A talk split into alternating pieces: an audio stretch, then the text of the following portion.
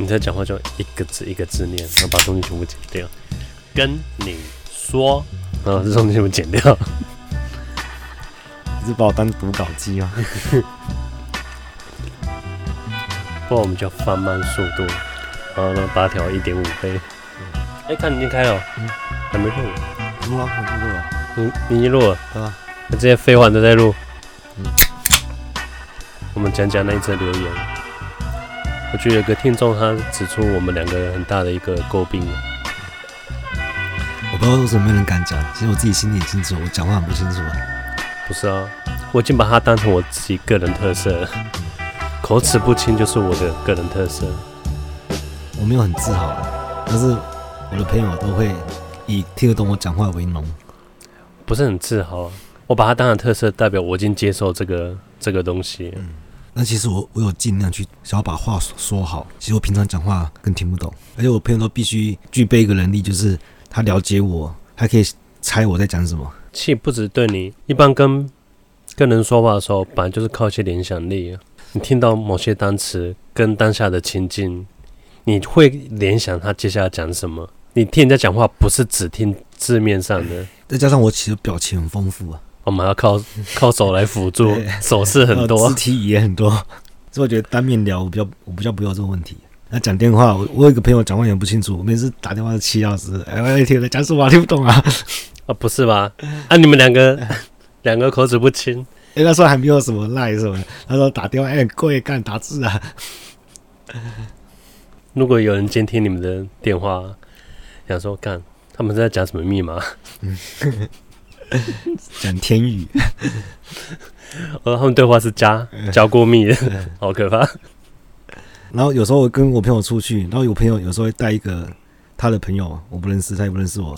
那我们在聊天，他的朋友都一直在那边啊啊，你听得懂啊？他讲什么？但我们聊天是很非常顺畅无碍的。不然就是你你跟新朋友单独聊，我说哎、欸，那个谁过来帮忙翻译一下。我我会找他们来翻译。然后就就我讲完之后，那个人又跑去找另外一个朋友说：“哎、欸，你过来听一下，这段我听不懂，这段讲的太深了，需要更强的翻译。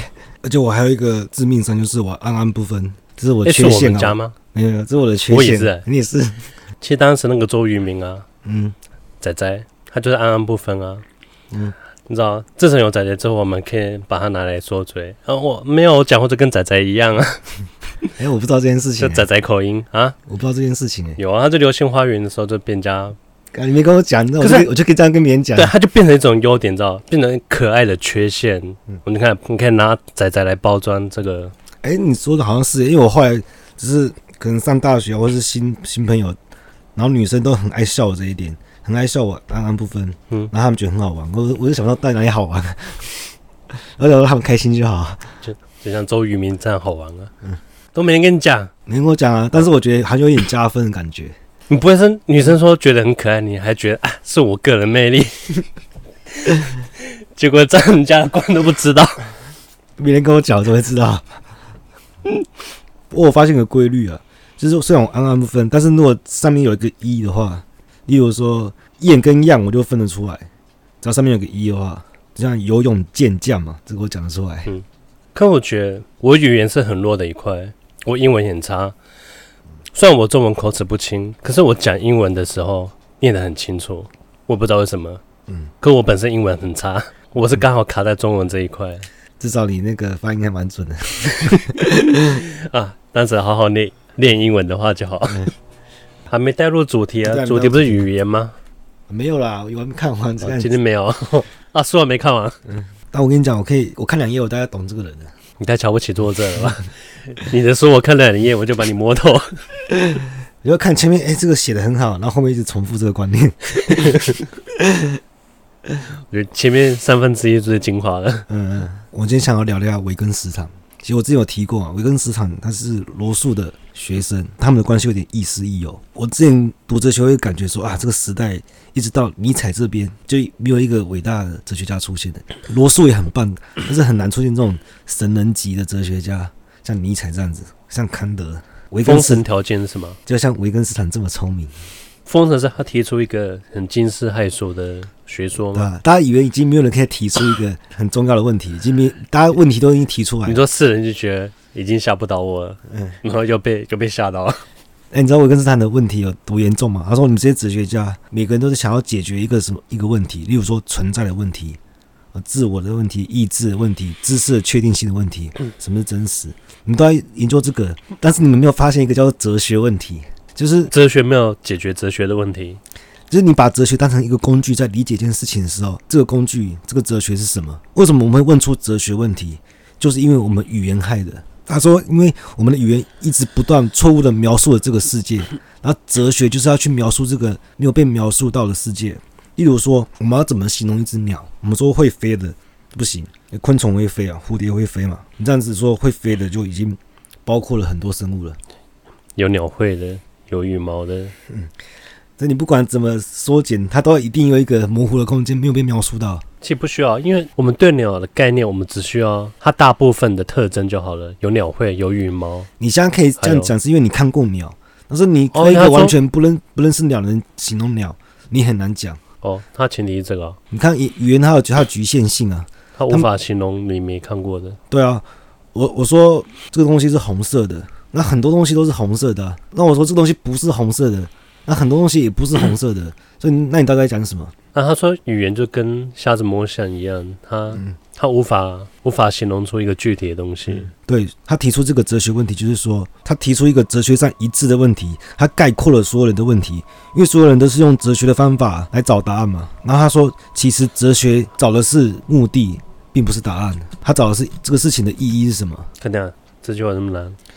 就是说，我们可以想象三角形，但是你想象不出来没有边的三角形，因为我们想象中的三角形一定会有个最细的，我们需要线来辅助我们。对对。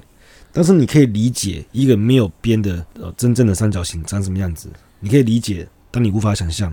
可是当我们用线画出来之后，我们已经对三角形有个概念之后，你再把线抹去，我们可以理解啊。那他这个问题在问什么？他是在问说，语言带给我们的概念就是，它就是让我们无法理解一些概念，一些矛盾的概念。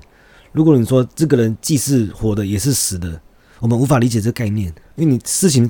基本上它不能矛盾嘛，如果它自相矛盾的话，这个东西不知道有没有意义。你不能说这个东西既存在又不存在，然后这个人既高又矮，它完全矛盾的。你因为你语言限制你的想象，你们要理解这个你不理解的概念，然后哲学就在在描述那个，就是那些矛盾那些问题真的不重要吗？还是你只是你无法理解而已？哎、欸，你这样讲，像我有时候做很厉害的梦，我形容不出来。对，我想说，哎、欸，无法形容这东西、欸，哎、嗯，那你就跟古龙一样不负责任了。对啊，我看我看到一个。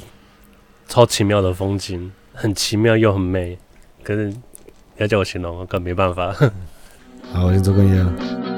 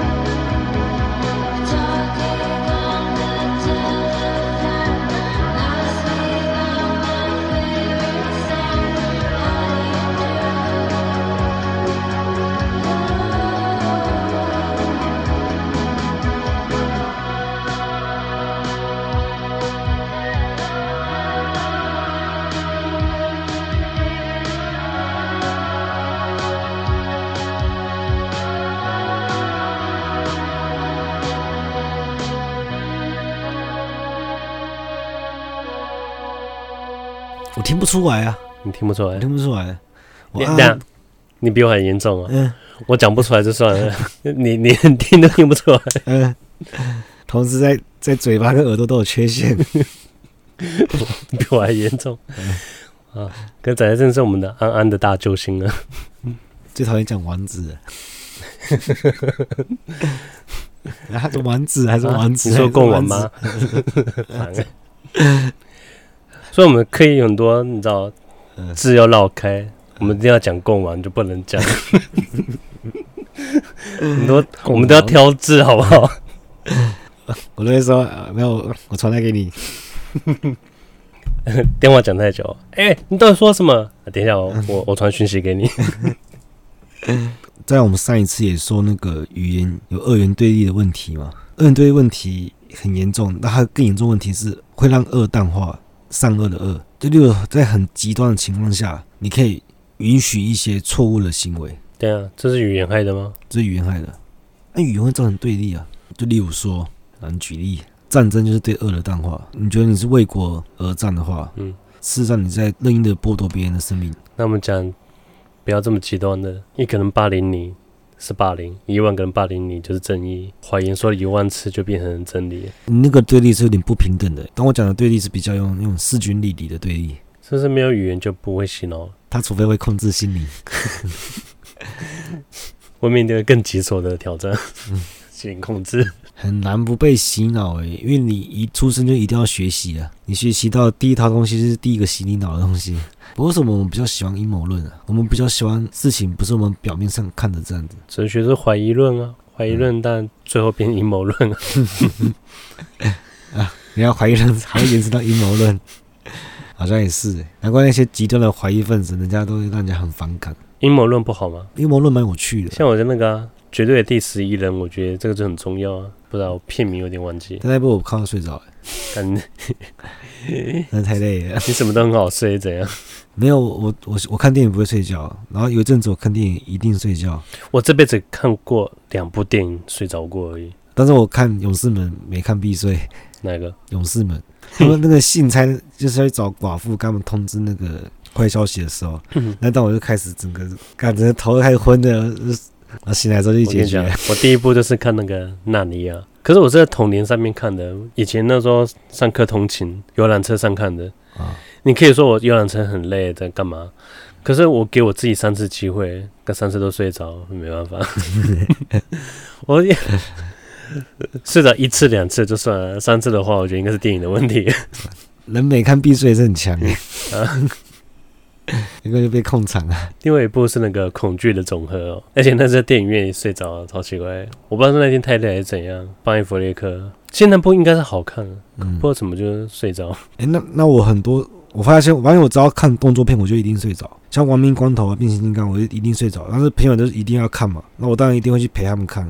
那我就是一定是睡着。你是不是不想处理这么复杂的画面？对，只要刀光剑影的时候，我就太开始想睡觉了。嗯。开始变形的时候，嘤嘤嘤就睡着了。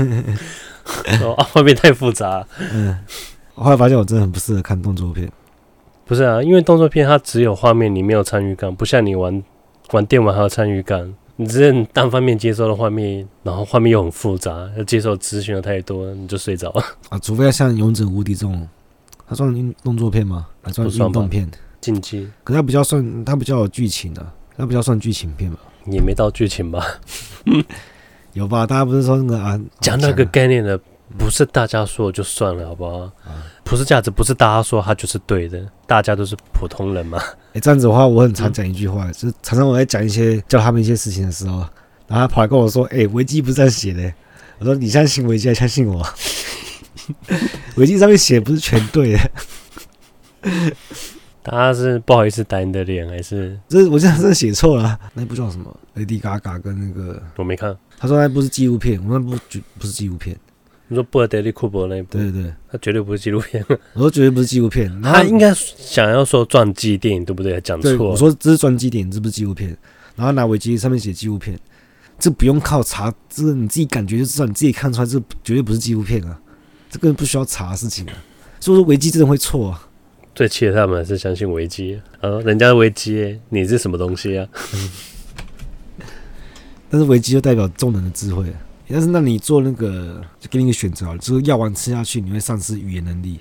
对我来说，但是你的 OK 你的听觉、视觉、嗅觉、味觉变更强，会啊会啊，选啊，选啊？我选啊，那你就少一个，你是直接少一个属性哎。没差，反正是我最弱属性，而且我我也没有很需要属性，牺牲掉怎样，强化其他地方。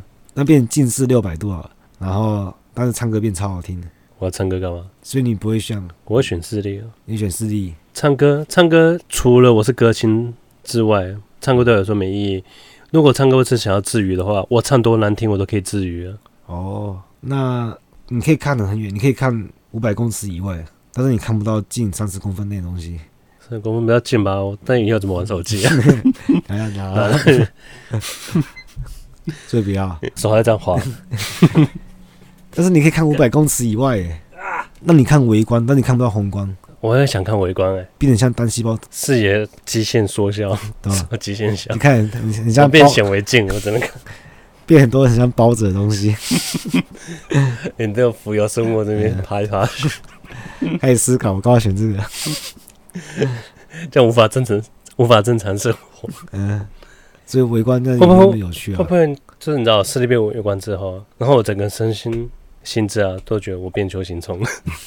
变很单纯。好，今天到这了，拜。